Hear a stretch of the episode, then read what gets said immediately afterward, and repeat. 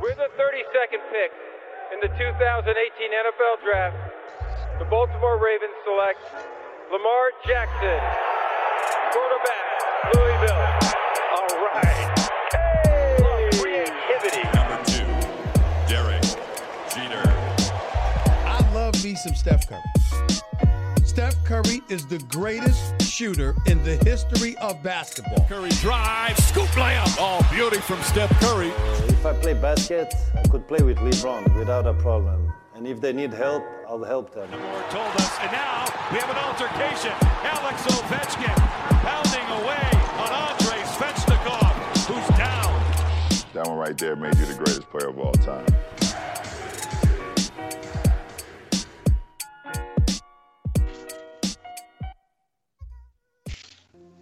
Bonjour à toutes, bonjour à tous, la MLS is back sur les ondes de Hype. Welcome dans votre rendez-vous hebdomadaire dédié à l'actualité et à la culture du soccer. Au programme de ce quatrième numéro, on vous propose un voyage dans le football d'Amérique du Nord, d'Amérique centrale et des Caraïbes, et une plongée dans sa méconnue compétition continentale, la Ligue des champions de la CONCACAF, qui débute ce mercredi 7 avril. Mais avant d'entrer dans le du sujet, laissez-moi vous présenter notre Dream Team habituel, Hype MLS, à commencer par Nico, le fondateur de l'excellent Lucarno Posé. Salut Ken, bonsoir à tous. Euh, le- notre fondateur d'un média culturel sur le soccer, cette fois-ci Culture Soccer, Antoine, comment ça va? Hello Ken, bonjour et bonsoir à tous. Le journaliste sportif Maxime Aubin en direct de Brooklyn. Salut tout le monde. Et enfin, le milieu de terrain des New York Red Bulls, Florian Valo, qui est de retour à New York. Salut Florian. Salut Ken, salut tout le monde. Très bien, maintenant que les présentations sont faites, let's go avec les news de la semaine.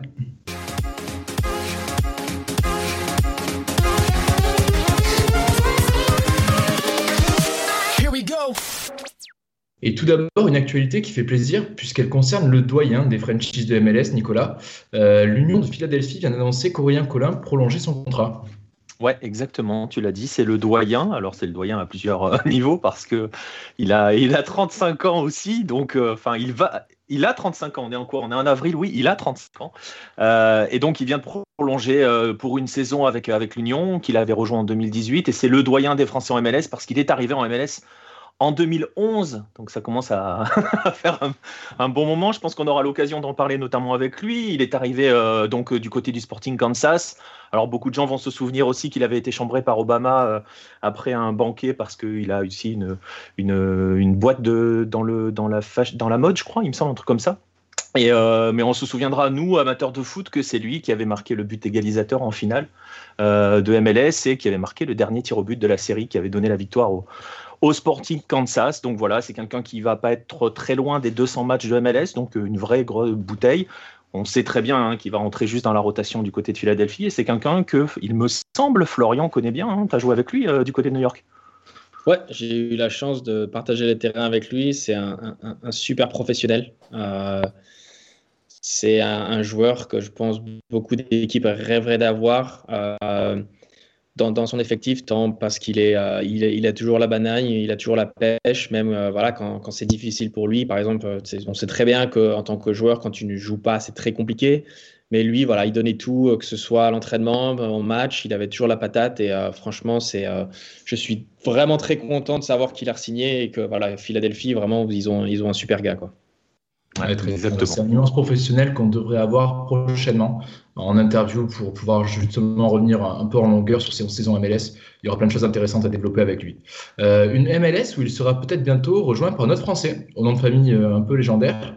Euh, C'est en tout cas l'info foot people de la semaine entre les États-Unis et la France. Maxime, Enzo Zidane est à l'essai à l'Inter Miami. Ouais, effectivement, euh, ouais, un des fils de Zinedine, hein, des quatre fils qui jouent tous, tous foot, hein, on le sait. Ça fait plusieurs jours qu'il est mis à l'essai par l'équipe de David Beckham. Bon, on ne sait pas encore si l'essai va porter ses fruits, mais il s'entraîne avec le, groupe là, depuis un peu plus d'une semaine. Donc Enzo, c'est l'aîné euh, qui joue au milieu offensif comme son, papa et qui a peut-être pu justement souffrir un peu de cette comparaison puisqu'il a commencé, donc c'est son père qui l'a lancé la, la Castilla, donc euh, l'équipe réserve du Real en 2014. Il aura fait en tout un match, euh, un seul avec l'équipe, l'équipe première, avant de signer à Alaves. Et depuis, c'est un petit peu compliqué pour lui. Il a, enchaîné, il a enchaîné les clubs. Il est passé par, par Lausanne, il est passé par le Portugal aussi, euh, par la Ligue 2 espagnole. Là, récemment, il jouait à Almeria et pareil, ça s'est pas très bien passé. Il a très peu joué. Euh, voilà, donc il va essayer de se relancer. On va voir s'il pourra, pourra, signer en MLS. En tout cas, son papier, c'est intéressant, c'est rigolo. On n'a jamais eu le père, donc on, on pourrait avoir le fils en MLS. Euh, voilà, en tout cas, les connexions du papa, je pense, ont aidé aussi, puisque euh, Zinedine est un ami de, David Beckham. Donc, euh, donc voilà, il n'y a pas trop de doute sur le fait que c'est grâce, grâce sûrement à ça qu'il a eu cet essai-là. Mais euh, ouais, je ne sais pas pour vous, mais moi je suis très heureux de voir Enzo d'avoir un physique Ben en MLS. Non, mais c'est sûr que c'est quelque chose qui peut faire sourire. Et, et dans tous les cas, s'il a le niveau, il, il, sera pris. On verra. Dans tous les cas, pour nous, c'est vrai que ce sera un sujet de plus à traiter qui peut être sympa. Euh, L'Inter Miami, vous pensez qu'il y a de la place au milieu de terrain à, à prendre pour, pour Enzo? Antoine, je sais pas si tu as suivi un petit peu. Ouais, ça paraît un peu compliqué quand même, il y a du monde, mais euh, pourquoi pas. Et ce qui est marrant, c'est que euh, Zidane aussi avait failli signer en MLS il y, a, quelques années. Euh, après qu'il ait, terminé la Coupe du Monde, il y avait apparemment Yuri Djorkaeff qui disait qu'il avait eu pas mal de contacts pour essayer de le faire signer. Euh, donc ce serait marrant que finalement son fils prenne le relais. Très bien. Bon, en tout cas, on va suivre ça au, cours des prochaines semaines aussi. Euh, et pour finir, une dernière news un peu plus politique cette fois. Elle concerne un club de D2, les Charlotte Independence, dont la franchise est en vente, Antoine, à cause de positions politiques de son propriétaire. Ouais, c'est ça. Donc le propriétaire, c'est Dan Dinico, euh, qui est un conseiller politique de Donald Trump au passage, qui était son, son euh, conseiller sur le commerce extérieur euh, en 2016 pendant sa campagne et qui a en fait depuis, il a racheté l'équipe en 2018 et depuis, il a commencé pas mal à tweeter dans le même un petit peu à côté que, Donald Trump, notamment des, beaucoup de tweets sur des théories du complot euh, sur le coronavirus, sur la Chine euh, depuis quelques temps. Et les fans ont petit à petit documenté tous ces tweets et ont demandé à la USL de vendre le club, euh, de forcer la vente en tout cas, parce qu'ils n'étaient pas d'accord du tout avec les vues de, de ce patron. Et c'est vrai que pour des fans, c'était un peu compliqué de se positionner par rapport à ça, mais les gros groupes de fans sont positionnés contre surtout. Et euh, ça s'est vraiment accélérer euh, cette, ce processus après la, la tuerie en, à Atlanta le 16 mars où il y a eu un Aaron Long, un, un suprémaciste blanc qui est allé euh, tuer des, des, des Américains d'origine asiatique. Et euh, depuis ils ont vraiment demandé à ce qu'on accélère ce processus. Et donc la USL a indiqué qu'ils allaient vendre la franchise euh, de, Dan Dimico. On ne sait pas encore à qui, et comme il y a une franchise de MLS qui arrive en fait dans la ville euh, bientôt, on pense que euh, la franchise doit probablement être vendue à un autre groupe qui va la délocaliser. Donc les, les, fans pourraient perdre leur équipe, mais finalement ils auraient une équipe de MLS derrière. Et c'est assez, on va dire intéressant, parce qu'il y a le Real Salt Lake qui avait connu un petit peu la même chose l'année dernière après des propos racistes de le propriétaire. La franchise de MLS avait été mise en vente par la MLS elle-même. Enfin, le propriétaire l'avait vendu, mais on va dire que la MLS a un peu forcé le coup et euh, on attend notamment des repreneurs, mais apparemment il y a Josie Altidore, euh, le, le, joueur de Toronto, qui serait à la tête d'un groupe de repreneurs. Donc voilà, c'est un mouvement qui, qui, se lance pas mal aux États-Unis. Voilà, c'est le deuxième quand même deuxième exemple de ce genre d'événement. Ah, c'est un phénomène très intéressant sur lequel on, on pourra creuser un petit peu. Euh, surtout que sur le soccer et Donald Trump, il y a aussi un vaste sujet à traiter. Euh, je pense que ça reviendra de temps en temps la, au cours de la saison. En tout cas, il y aura des choses à raconter. Euh, mais avant ça, maintenant que les news ont été faites, il est temps de nous plonger dans notre sujet et la Ligue des champions de la CONCACAF. Russia, he's suddenly gone soccer man. I am. Football. He and I are both excited to welcome one of the biggest names in the MLS. Alors, Club Deportivo Marathon, Portland Timbers, Honduras versus États-Unis. Euh, c'est la première affiche de la 13e édition de la Ligue des Champions de la CONCACAF qui débute dans la nuit de, mercredi à jeudi. Euh, les 16 équipes euh, qui disputeront ces huitièmes de finale, donc c'est assez logique, tenteront de succéder aux Tigresses d'André-Pierre Gignac. Euh, bah pour commencer, je pense que peu de gens connaissent cette compétition, donc est-ce que vous pouvez, messieurs, revenir un petit peu sur bah, le format déjà, en quoi elle consiste actuellement? Qui est-ce qui veut commencer?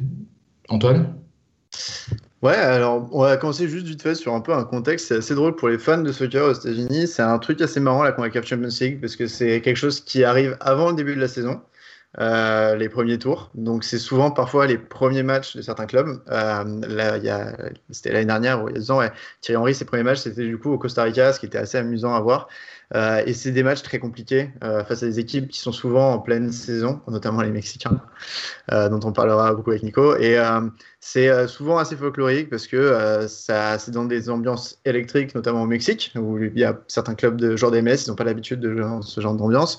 Soit c'est sur des terrains d'Amérique centrale qui sont parfois très bons, parfois plus compliqués, face à des équipes parfois confidentielles, mais les clubs MLS se font toujours surprendre par les clubs haïtiens, panaméens ou ce genre de choses. donc c'est assez folklorique pour les fans à suivre comme compétition. Et c'est assez méconnu quand même. C'est un truc un peu niche. On va dire qu'il faut vraiment être un grand fan de MLS pour, pour suivre ces Conca Champions, en tout cas aux États-Unis et au Canada. Jusqu'à récemment, enfin jusqu'en 2008, c'était une compétition euh, pardon, jusqu'en 2018, c'est une compétition qui se faisait avec des petits groupes un peu bizarres, mais elle a surtout euh, changé d'air en 2008, où là, la MLS et la Liga MX ont commencé à prendre plus de place. Depuis 2018, euh, c'est une pour les clubs américains, en tout cas, parce qu'après, il y a des zones de qualification bizarres pour les clubs centro-américains. Mais pour faire vite, les clubs américains sont qualifiés directement en huitième, donc dans les 16 finalistes. il y a quatre Américains et un Canadien. Donc le Canadien se qualifie grâce à sa Coupe nationale les Américains via euh, les coupes nationales ou la MLS. Mais si un club canadien gagne la MLS, par exemple, il se qualifie pas comme ça à la CONCACAF. Donc voilà, c'est assez compliqué, mais voilà, et euh, c'est une euh, compétition qui globalement est, gagnée que par des Mexicains depuis depuis la restructuration en 2008. Le dernier club nord-américain qui a gagné, c'est 2000. Donc voilà, c'est souvent des finales 100% mexicaines. Pour préciser d'ailleurs, la compétition commence donc dans la nuit mercredi à jeudi et la finale programmée au 28 octobre 2021. Donc il y a le temps de se passer pas mal de choses. Ça fait penser un peu euh, à l'Amérique du Sud là-dessus et, à ce qui passe par la Libertadores où les effectifs entre les premiers tours et la finale sont, sont assez différents. Euh, sur les, c'est juste un format, c'est un format spécial Covid. Normalement, ça se fait quand même euh, plus rapidement entre les, ouais, les premiers tours et la finale. D'accord, ok, très bien. sur les 16 équipes, du coup, tu parlais de, de, du nombre d'équipes qui la composent. Donc, il y a 5 Américains, c'est ça, 4 Mexicains, 2 Costa-Ricains, 2 équipes du Honduras, euh, une équipe de Nicaragua, une d'Haïti et une de Red Doms. Donc voilà, c'est la répartition des 16. Euh, donc sur les 5 franchises euh, de MLS, on a quand même le, champion, on a le vainqueur de la saison régulière, on a donc le vainqueur de, la MLS euh, Isback, qui était un tournoi assez particulier qui a été fait euh, au retour euh, après le, confinement, gagné par Portland. Atlanta, le vainqueur de la Cup, et Toronto qui représentera le Canada, comme tu l'as expliqué. Bah, c'est que des équipes sérieuses, hein, si on écoute nos deux previews des, semaines qui sont passées. quelles sont, peuvent être les ambitions de ces équipes cette année, selon vous? Moi, je pense que cette année, voilà, c'est une année assez particulière. L'année dernière, on a vu LFC passer très près du titre face à Tigres. Je pense que voilà, cette année, plus, plus on avance, plus les, équipes américaines ont les armes. Euh, moi, j'ai eu la chance de jouer euh, plusieurs fois cette, euh, cette, compétition, que ce soit au Mexique, au Costa Rica, et on sent que les équipes de MLS rapprochent très rapidement du, niveau des équipes mexicaines. Donc moi, je ne serais pas surpris de voir, j'aimerais beaucoup voir deux équipes MLS arriver en finale. c'est vrai qu'on y a du beau monde. Je pense que Toronto et, euh, et Columbus et peut-être aussi Portland feront, feront de belles choses. Atlanta aussi avec Gabriel Heinze, comme on en a discuté euh, il, y a, il, y a, quelques semaines. Donc euh, voilà, je suis, je, suis, très curieux de regarder ces matchs. Ça va me donner à peu près une, une première une, une, idée sur le système de jeu de, chaque équipe et de, comment, voilà, surtout pour moi qui, qui vais affronter la majorité des équipes cette année, ce sera une bonne opportunité de voir à peu près comment, comment ils jouent. Et Antoine en parlait, toi justement, tu l'as vécu en tant que joueur. Euh, c'est pas trop dur d'arriver comme ça, sans préparation, en étant en tout cas moins prêt physiquement que, que, ses adversaires euh, si, ça peut l'être. Euh, c'est vrai que nous, les, premiers tours, c'était tout de suite après la pré-saison. Donc, on a rentré mi-janvier et fin février, on était déjà sur le terrain à jouer contre des équipes qui généralement étaient en saison. Donc, c'est vraiment un baptême du feu assez rapide, surtout quand on va jouer au Mexique. voilà, l'atmosphère est, assez particulière. Euh, les, chaque fois que les Mexicains jouent contre des équipes américaines, c'est pas c'est pas les meilleurs amis du monde. C'est pas l'amour fou non plus. Tu te prends des bières dans la tête. Euh, euh, des, des, des, des, verres de bière au contenu assez, assez particulier dans la tête aussi. Donc, c'est, voilà, mais c'est une atmosphère particulière, mais c'est extraordinaire. Moi, j'ai, j'ai adoré jouer là-bas. mais c'est une super compétition et je pense qu'on va avoir de belles choses cette année. Justement, beaucoup ne connaissent pas trop cette compétition, parce que je ne sais même pas si elle est regardable quelque part d'ailleurs. Euh, ça doit être assez compliqué de la trouver, j'imagine, euh, en France. Euh, ça ressemble à quoi en fait l'ambiance? C'est-à-dire que dans les pays dont on parle, donc en Amérique centrale ou dans les Caraïbes, les stades sont pleins, les gens sont vraiment contents de recevoir une équipe de MLS et ont vraiment très envie de la, battre. Comment ça se passe à ce niveau-là? Plein, je dirais pas plein, mais c'est en fait ces pays, ils vivent pour le foot. Euh, aux États-Unis, ils n'ont pas encore appris à vivre, euh, voilà, à, à, profiter du spectacle, à, célébrer un but, à célébrer une belle passe, une belle action. On, retrouve, on, a, on est encore très loin, par exemple. Voilà, pour moi, le modèle, c'est la, première ligue. Euh, l'atmosphère là-bas est juste euh, incroyable. Je pense qu'au Mexique aussi, ça doit être exactement pareil parce que c'est un pays qui, voilà, qui vit pour le football. Donc, on est loin de là. Donc, euh, jouer dans des, dans, des stades comme ça au Mexique où l'atmosphère est juste incroyable, même si le stade n'est pas plein.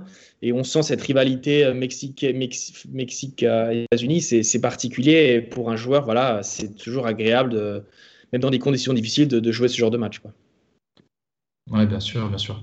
Et euh, en MLS, vous, justement, entre joueurs, c'est une compétition euh, dont, vous parlez, dont vous rêvez un petit peu. Euh, comment elle est, elle est, perçue, en fait, dans la hiérarchie des compétitions qu'il peut y avoir? Bah, C'est assez particulier. On a, nous, nous, comme ça fait un moment qu'on n'y est, qu'on est pas, on n'y on pense pas vraiment.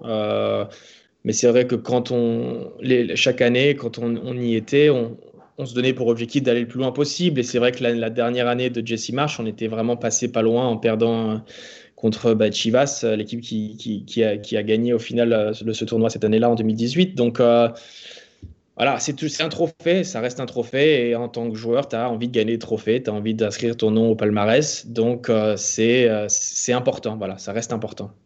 Bien sûr, Antoine? Ouais, je trouve c'est depuis quelques années les équipes d'MLS en parlent en fait comme euh, quelque chose à gagner. Bon, enfin ça fait des années qu'on s'accumule des défaites face aux Mexicains, mais euh, je trouve que ça fait 2-3 ans avec l'impulsion justement de l'Atlanta, des LAFC euh, ou de Toronto qui a fait une très belle percée en 2018. Il y a vraiment une ambition souvent en pré-saison de dire bah cette année on va essayer vraiment de la jouer.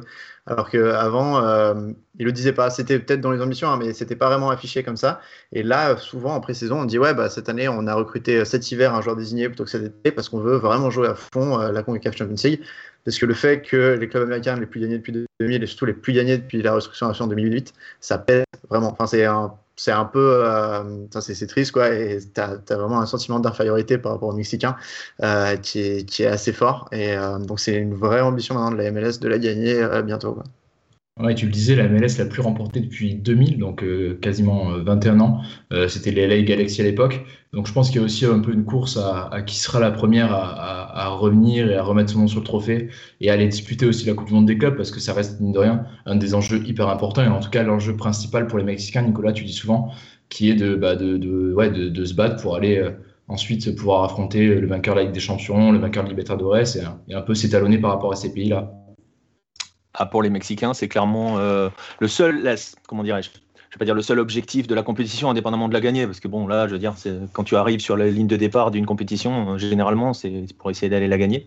Mais la seule chose qui les, qui les obsède, c'est d'aller à la Coupe du Monde des clubs. Ça, c'est une évidence. Eux, c'est euh, le seul tremplin qui leur permettra de gagner en visibilité.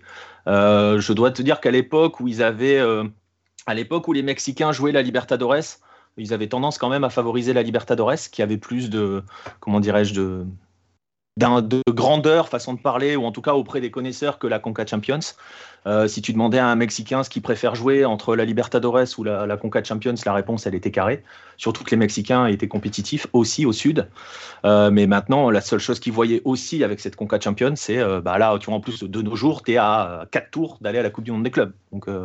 Et les Mexicains sont obsédés par la visibilité mondiale, que ce soit pour leur sélection quand ils vont aux Coupe du Monde, où ils ont un peu ce complexe du cinquième match, hein, c'est-à-dire d'aller en quart de finale, et d'être visible à la Coupe du Monde des clubs et d'aller euh, d'aller faire des parcours à la Coupe du Monde des clubs. Surtout de se frotter aux Européens, en fait, pour dire les choses clairement. Ouais. Pour mettre un peu en chiffres justement le Mexique, c'est quand même donc les 15 victoires consécutives, donc les 15 dernières compétitions, c'est 35 titres en tout, euh, en sachant que le deuxième pays, donc c'est le Costa Rica qui a remporté 6 titres avec ses clubs, et derrière c'est le Salvador qui, qui, en a remporté 3. Donc euh, là non plus toujours pas d'Américains qui sont juste derrière. Donc euh, ça montre un petit peu, enfin le, le, poids, enfin la domination totale des Mexicains là-dessus. Toi, Florian, quand tu, quand tu affrontes les clubs mexicains, justement, et tu l'as fait, euh, est-ce que tu, tu, marques des différences au niveau, euh, au niveau du, bah, du, jeu, tout simplement, en mode qu'est-ce qui t'a le plus surpris en jouant face à ces équipes mexicaines? Ouais, c'est un style de jeu beaucoup moins physique, beaucoup plus technique et tactique aussi. Ils aiment, ils aiment rester sur le ballon, euh, garder la possession, multiplier les passes. et voilà, en MLS, bon, c'est en train de changer, mais c'est vrai que c'est très dominé par le physique. Euh, la vitesse, la, technique est un, peu en, deçà de, ce qu'on retrouve euh, au Mexique. Donc euh, voilà, c'est toujours agréable de se frotter à des équipes qui ont un système de jeu et une philosophie différente. ils sont toujours très durs à jouer. Mais voilà, j'ai eu des très très bons souvenirs de matchs là-bas. Quand on a joué Tijuana, par exemple, on a gagné 2-0. C'était super. On a, joué, on a joué Santos aussi. À Santos, on a gagné 2-0. On a perdu 4-2. Et voilà, atmosphère incroyable quand ils ont commencé à mettre deux buts. Et ça, joue, ça joue super bien au ballon. Et, et voilà, c'est une super expérience. Maintenant, voilà, il faut la gagner. Il faut absolument la gagner. tout compétiteur qu'il est veut, gagner un trophée. Donc, j'espère que cette année, ça sera la bonne pour les États-Unis. Bien sûr. On a évoqué le calendrier, on a évoqué aussi un peu la différence de niveau qui, a été une réalité pendant longtemps. Euh, est-ce qu'on a d'autres explications en fait sur ce peu de réussite des franchises de MLS euh, Donc on a dit pour les LA Galaxy qui sont les derniers, euh, juste avant eux, donc ça avait été DC United qui l'avait remporté, donc la seule deuxième. J'ai plus la date, 98, donc deux ans avant. entre temps, il y a eu quelques finales, tu vas peut-être en parler Antoine, mais, mais toi, comment tu l'expliques en fait? Déjà, il y a un écart de talent hein, et d'organisation et de, volonté, euh, parce qu'il euh, y a aussi des fois où les Américains ne mettaient pas une bonne équipe, mais euh, bon. L'excuse aussi qui est toute trouvée, c'est le système de, la MLS et le fait qu'il y ait un cap salarial. lorsque Toronto était en finale en 2018, c'était vraiment le moment où on a vraiment cru qu'on allait la gagner, celle-là. parce que déjà, on pensait qu'on allait avoir, enfin, comme a dit Florian, les Red Bull étaient passés tout, tout près de jouer en finale. vraiment, ça s'est joué à rien et on pensait vraiment qu'on allait tomber sur un Toronto Red Bull en finale et que c'était bon et, finalement non. Euh, mais ouais, le, le, moment, à ce moment-là, on disait voilà, on regardait les, deux équipes et euh, à Tigres, euh, non c'était Chivas, il y avait l'équivalent d'une dizaine de joueurs désignés en fait en termes de, salaire. donc des joueurs qui dépassent les 1,5 million par an. à l'époque c'était un peu moins. Mais euh, à Toronto, il y en avait que trois. Euh, donc euh, voilà, tu as une excuse un peu tout trouvée qui est facile à, sortir. Après, oui, la MLS ne forme pas aussi de bons jeunes, etc. Euh, il y, a plein d'autres trucs, mais le fait que financièrement tu es vraiment handicapé euh, fait en sorte que tu peux pas être compétitif face à des clubs qui ont le droit de dépenser beaucoup plus. Euh, je pense à Tigres notamment. C'est pour ça que la MLS petit à petit, en plus d'augmenter petit à petit le nombre de joueurs désignés, commence à mettre de l'argent d'allocation pour permettre aux clubs un petit peu de, en gros, de, jouer avec les caps salariaux et d'essayer de dépasser un petit peu, de payer des mecs qui sont pas encore joueurs désignés mais qui sont un peu plus que des joueurs normaux. Euh, donc voilà, il y a une volonté euh, d'augmenter les, salaires et, pour pouvoir un peu euh, faire la compétition mexicaine, mais c'est sûr qu'en termes d'argent, tu, ne peux pas, tu peux pas faire la, compétition. Et après, tu as le fait aussi que c'est toujours en début de saison, donc voilà, c'est aussi pas facile. bien sûr, Nicolas, tu voulais rajouter quelque chose? Ouais, je pense que c'est vraiment le calendrier, le salary cap, enfin le, plafond salarial dont parle Antoine et les, différentes masses salariales, effectivement, c'est un effet. Je pense que vraiment le, le principal, le, cœur du problème, c'est le calendrier. Euh, quand tu vas commencer à jouer, euh, là par exemple, du Cruz ou de l'América, euh, qui sont en train de massacrer la Liga MX à eux tout seuls depuis 10 journées. voilà, ceux qui vont se les prendre là, d'entrée, qui sont pas prêts, ils vont prendre un bouillon, c'est une évidence. Enfin, je veux dire, si les autres ils vont sérieusement, ça va, ça va, ça va, ça va, ça va être compliqué.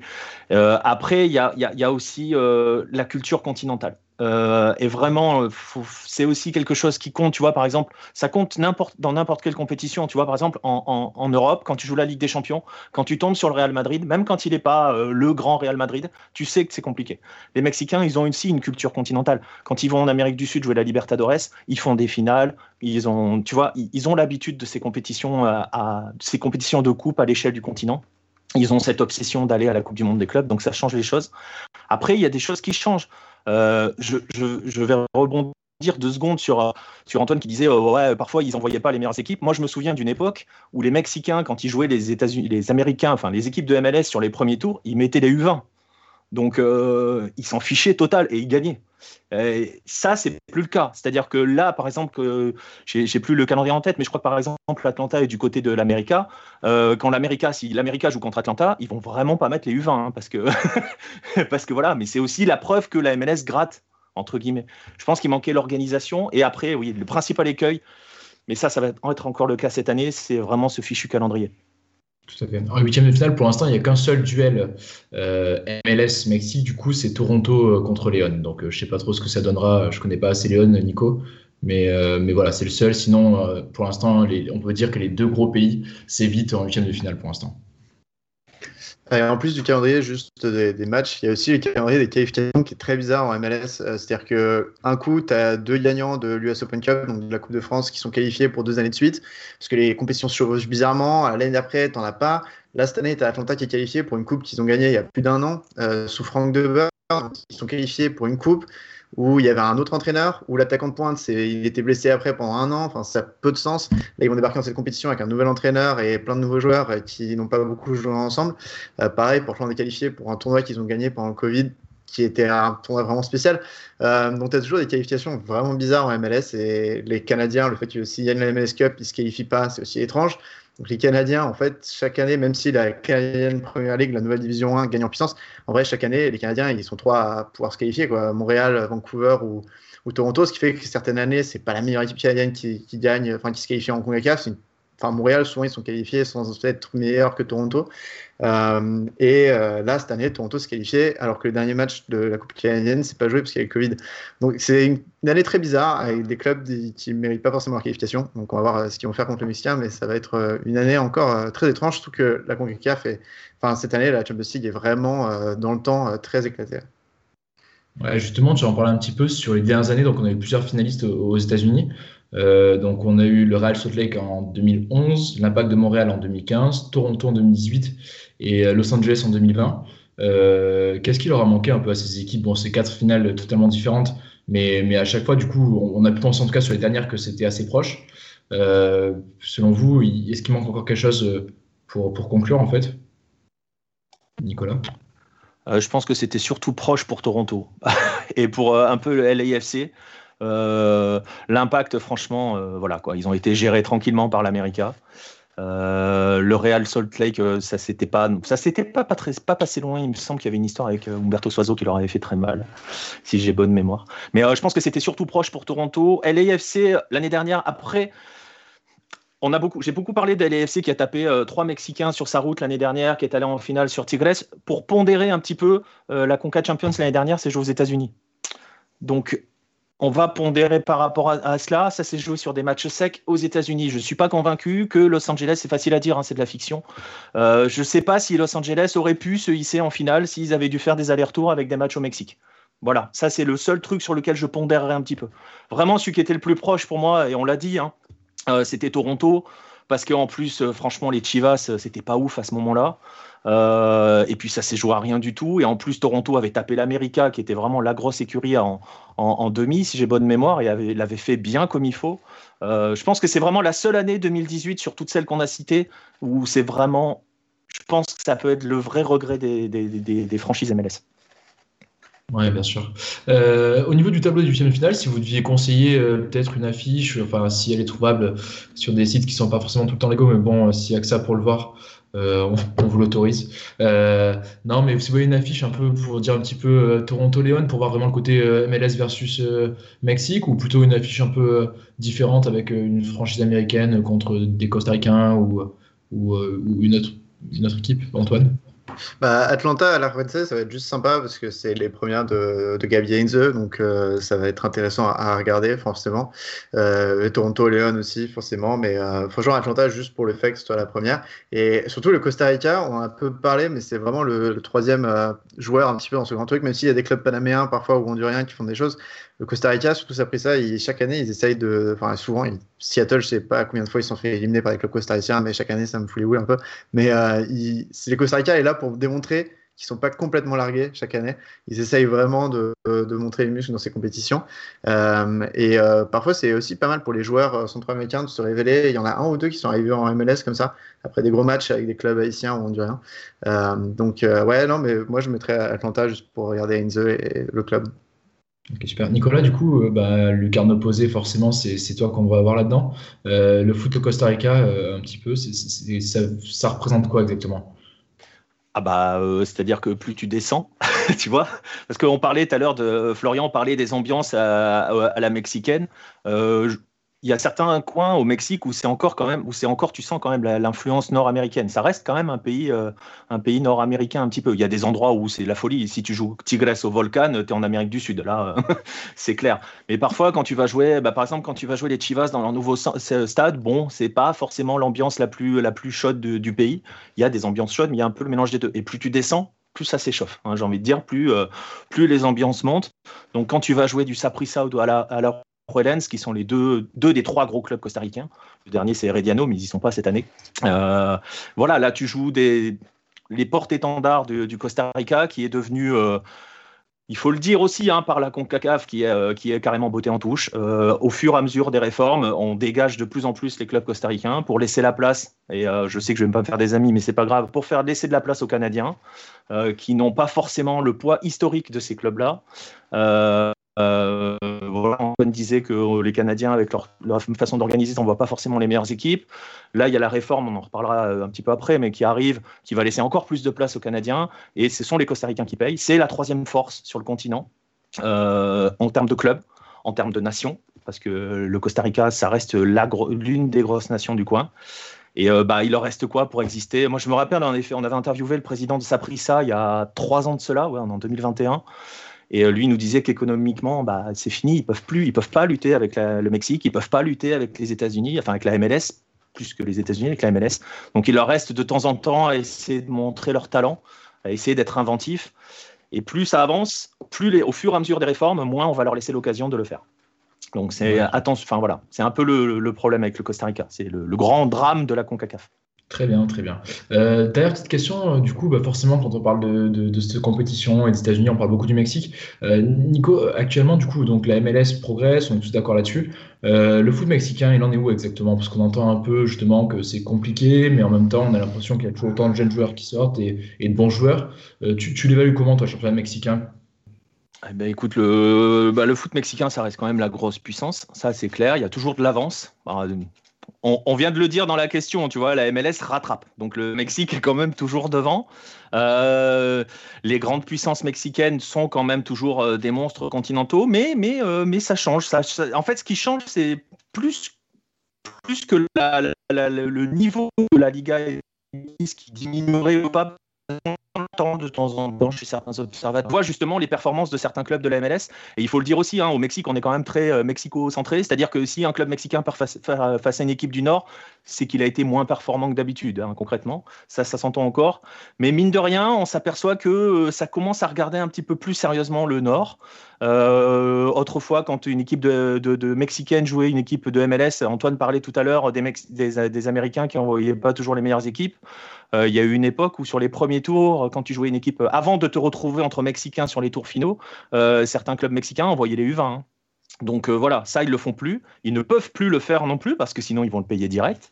Et on regarde un petit peu plus au nord, c'est-à-dire que dans l'organisation aussi, la Liga MX, par exemple, elle s'est, elle s'est refermée sur elle-même, elle s'est mise en mode MLS, c'est-à-dire qu'il n'y a plus de relégation pendant 5 ans. On ne sait pas si ça va durer sur plus long terme, mais 5 ans, c'est énorme, 5 ans sans relégation. Donc on a un peu tué la D2 au Mexique. Donc tu vois, on est un peu sur une MLS. On a les sujets qui redeviennent de plus en plus fréquents sur la fusion avec le Nord et avec le Nord, hein, parce que MLS c'est États-Unis, Canada. Donc on les regarde beaucoup plus sérieusement, les gringos, hein, euh, au Mexique. Les gringos, d'ailleurs, on l'utilise toujours parce que c'est, voilà, hein, quand tu es un gringo, euh, si, vous allez au Mexique un jour et qu'on vous appelle gringo euh, et que vous n'êtes pas américain, réagissez tout de suite, sinon déjà vous allez vous faire arnaquer. Et, au moins ça permet de replacer les, trucs clairement parce qu'il y a quand même toujours cette, euh, euh, comment dirais-je, on dénigre un petit peu ce qui vient de, de, au-dessus de la frontière quand même. Antoine, tu avais quelque chose à ajouter pour conclure? Ouais, sur le format, il va vite changer à partir de la saison 2023. Donc on reste sur ce format direct en huitième jusqu'en 2023 et après 2023, un format un peu plus régionalisé avec des plus gros. En fait, on repasse au groupe déjà et euh, il y aura des groupes par région, donc Caraïbes, Amérique centrale, Amérique du Nord. Euh, Nico a écrit dessus, donc on pourra en parler un peu plus. Mais euh, ce qui est dommage, c'est que ça perd un petit peu ce côté scouting qu'on avait avant. Euh, tu as pas mal de joueurs de MLS honduriens, panaméens qui sont arrivés après des belles oppositions en Congrès Champions League. Donc c'est un peu dommage de ce côté-là. Ouais, et pour rebondir, euh, l'autre problème, c'est euh, euh, c'est qu'on va à l'encontre de ce qui est fait à, l'échelle des nations. C'est-à-dire qu'on a créé, il y a quelques, on, la CONCACAF a créé la Nations League il y a quelques années. moi, je suis un très très grand défenseur des Nations League, hein. même l'européenne. Je sais qu'il y a des gens qui l'aiment pas du tout en Europe, mais c'est quand même hyper intéressant quand on quand on s'intéresse au développement du football dans une zone, parce que la CONCACAF Nations League, ça permet aux petits pays déjà ou aux pays en développement de se jouer entre eux, de progresser entre les divisions et de hausser leur niveau au fur et à mesure. Et ben, au niveau des clubs, on fait pile l'inverse, c'est-à-dire que, euh, Antoine le disait, on régionalise. Alors, ils ont la communication. Quand ils ont annoncé le nouveau format, ils ont dit Ah ouais, mais maintenant il y aura 50 équipes. On a, ils ont parlé d'expansion. Alors, ils sont gentils sur l'expansion, sauf que donc on a régionalisé. On va avoir 20, 20 équipes d'Amérique du Nord qui vont s'affronter entre eux on en qualifiera 11, 11 sur 20. Euh, L'Amérique centrale, elle en aura 20 aussi, mais on n'en qualifiera que 4. Donc dans l'Amérique centrale, hein, vous avez le Costa Rica, dont on a beaucoup parlé, euh, qui donc va se battre pour 4 places qui va en récupérer 2, 3 au max. Euh, donc il y a toutes les zones d'Amérique centrale, donc Honduras, Guatemala et tout, qui vont se battre entre eux. Les Caraïbes, elles, n'ont qu'une place et elles sont 10 à venir pour se battre pour une place. Donc euh, voilà, imaginez le truc. Mais c'est surtout, on ne se croise plus. Et ce qui va se passer, c'est que, parce que je pense que c'est aussi comme ça que ça va se terminer, parce qu'il y a toujours des histoires de tête de série là-dedans, c'est que quand tu vas être, par exemple, un costaricien qui s'est qualifié, euh, qui est l'un des parmi les quatre élus pour aller en huitième de finale, tu vas te prendre une tête de série qui a 99% de chances d'être un club mexicain, genre à la Cruz Azul ou à l'América, et donc tu vas exploser d'entrée. Et donc du coup, tu n'auras pas eu vraiment de vrais matchs continentaux, tu n'auras pas eu ces matchs où on brasse. Alors c'est utile pour les MLS d'aller scouter d'autres joueurs, mais c'est utile pour les pays en développement ou ceux qui tentent encore de s'accrocher, de continuer à se, à se frotter à ce haut niveau. Ça, ça se ferme.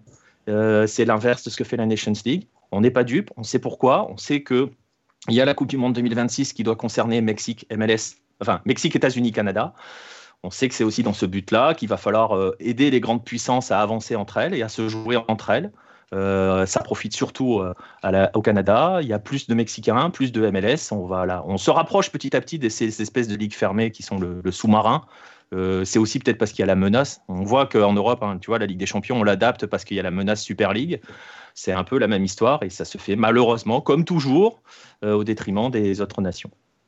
Tout à fait, ben, on peut conclure là-dessus avec ce mise en parallèle avec l'Europe. Messieurs, un grand merci pour votre expertise. J'espère que ce podcast Hype MLS vous aura plu. En tout cas, n'hésitez pas à réagir et à prolonger les débats sur les réseaux sociaux de Hype Sport Media et à nous écouter sur Deezer, sur Spotify ou Apple Podcast. Euh, de notre côté, on vous donne rendez-vous la semaine prochaine pour de nouvelles aventures. Vive le soccer!